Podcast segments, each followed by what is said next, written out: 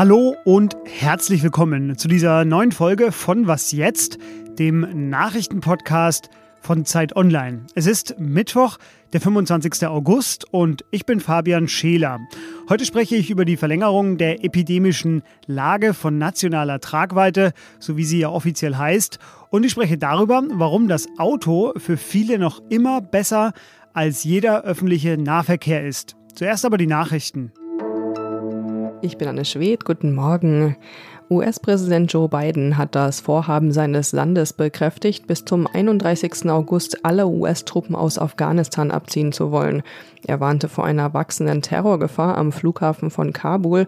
Außerdem drohe die Taliban mit Konsequenzen, sollten die USA ihre Evakuierungseinsätze verlängern. Zuvor sprach Biden mit den Regierungschefs der G7-Staaten, die hatten teilweise Bedenken wegen dieser Frist geäußert. Bundeskanzlerin Merkel wird heute im Bundestag eine Regierungserklärung abgeben. Außerdem wird über das Mandat für den Evakuierungseinsatz der Bundeswehr in Afghanistan abgestimmt. Auch die Verlängerung der aktuellen epidemischen Lage soll zur Sprache kommen. Darüber sprechen wir aber gleich noch ausführlicher. Noch eine kurze Korrektur. Gestern hatten wir berichtet, dass der mutmaßliche Giftanschlag an der TU Darmstadt in der Mensa stattfand. Das war jedoch falsch. Richtig ist, dass die sieben Menschen, bei denen schwere gesundheitliche Probleme auftraten, etwas in einem Gebäude des Fachbereichs Material- und Geowissenschaften am Campus Lichtwiese getrunken hatten. Wir entschuldigen uns für diese Verwechslung. Redaktionsschluss für diesen Podcast ist 5 Uhr. Werbung wie geht es weiter mit der Europäischen Union? Präsidentschaftswahlen in den USA, EU-Parlamentswahlen, geopolitische Krisen und wirtschaftliche Schwierigkeiten. Wir suchen Lösungen für diese Herausforderungen. Am 19. und 20. März auf der digitalen Europakonferenz von Handelsblatt, Die Zeit, Tagesspiegel und Wirtschaftswoche. Über die Zukunft Europas sprechen wir mit Bundeskanzler Olaf Scholz, Wirtschaftsminister Robert Habeck und vielen mehr. Kostenlose Anmeldung unter europe20xx.de.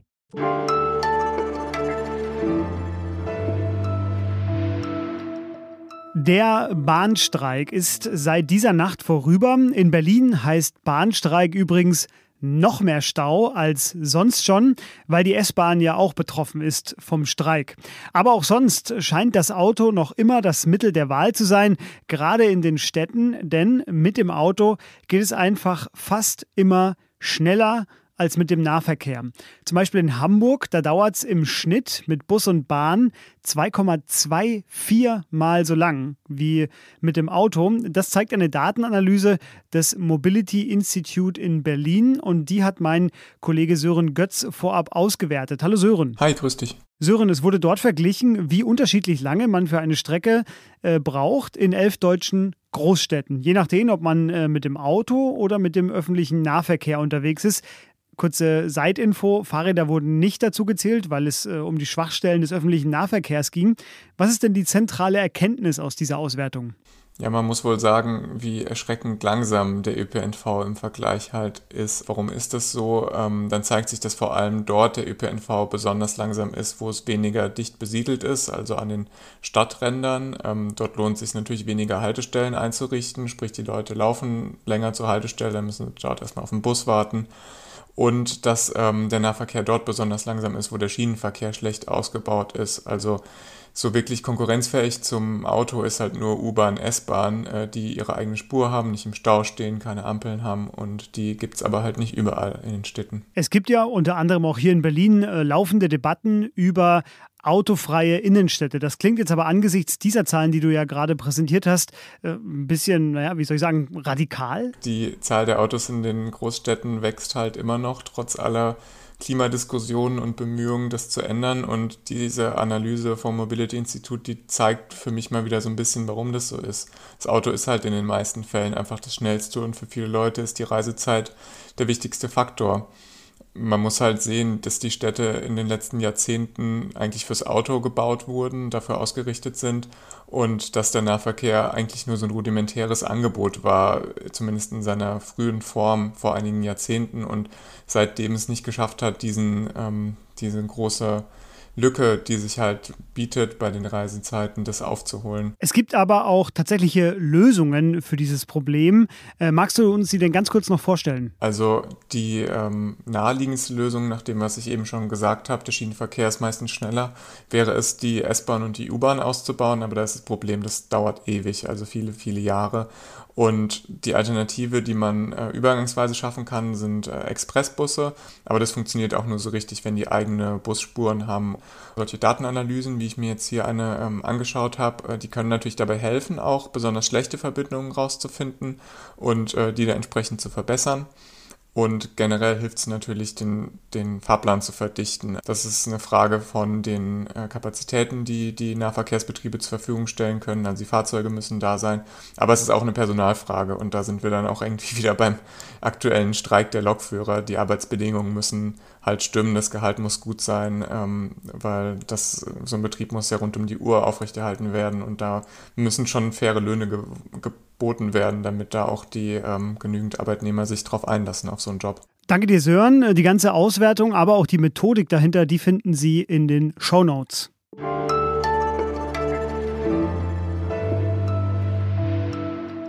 Und sonst so? Eins, zwei, drei, vier und stopp. Reichen diese vier Sekunden, um fit zu werden? Natürlich nicht.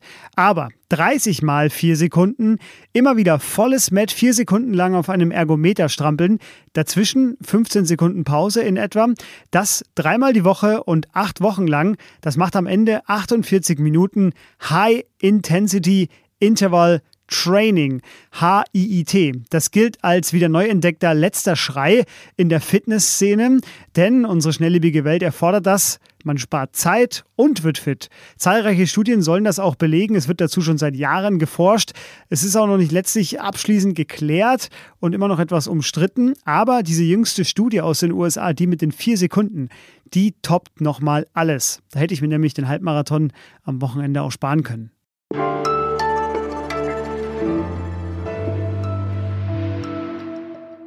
Die 50er-Inzidenz hat zumindest als alleiniger Richtwert ausgedient. Die Hospitalisierungen sind nun wegen der voranschreitenden Impfungen der wichtigere Teil bei der Bewertung, ob Einschränkungen des öffentlichen Lebens in Deutschland notwendig werden.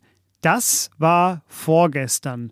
Heute wird nun der Bundestag neben einer Reihe von anderen Dingen darüber abstimmen, ob die epidemische Lage von nationaler Tragweite verlängert werden soll, und zwar bis Mitte November. Die Gefahr besteht nämlich aus Sicht der Regierung weiterhin.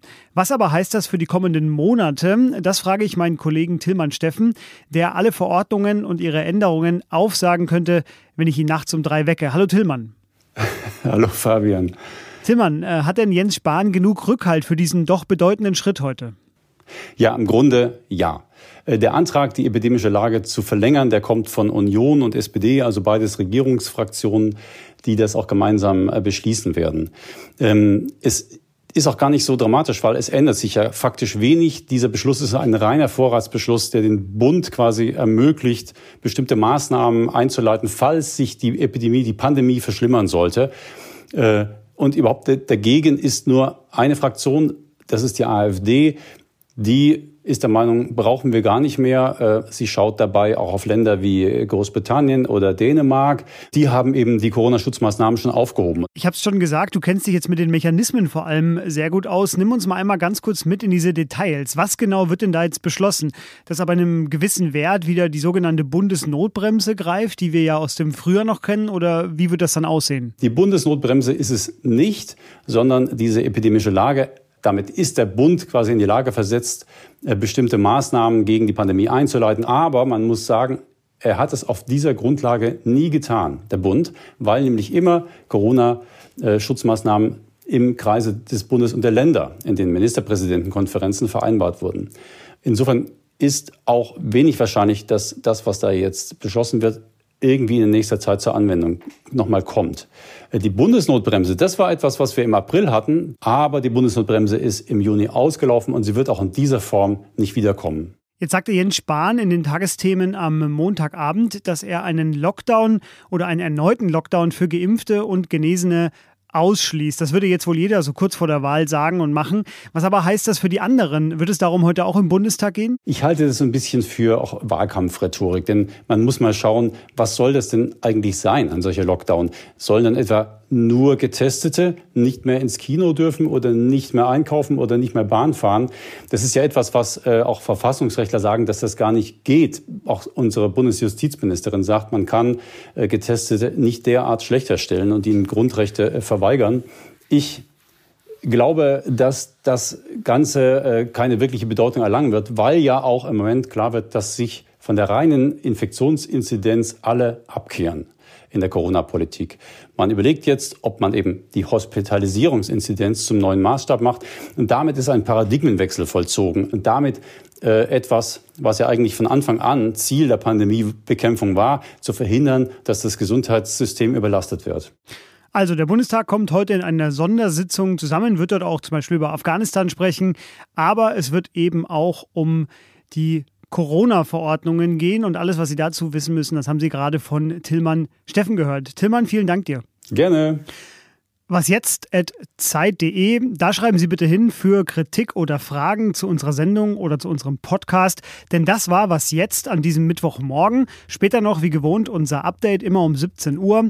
Morgen früh wiederum, da hören Sie dann mich wieder. Bis dahin, tschüss.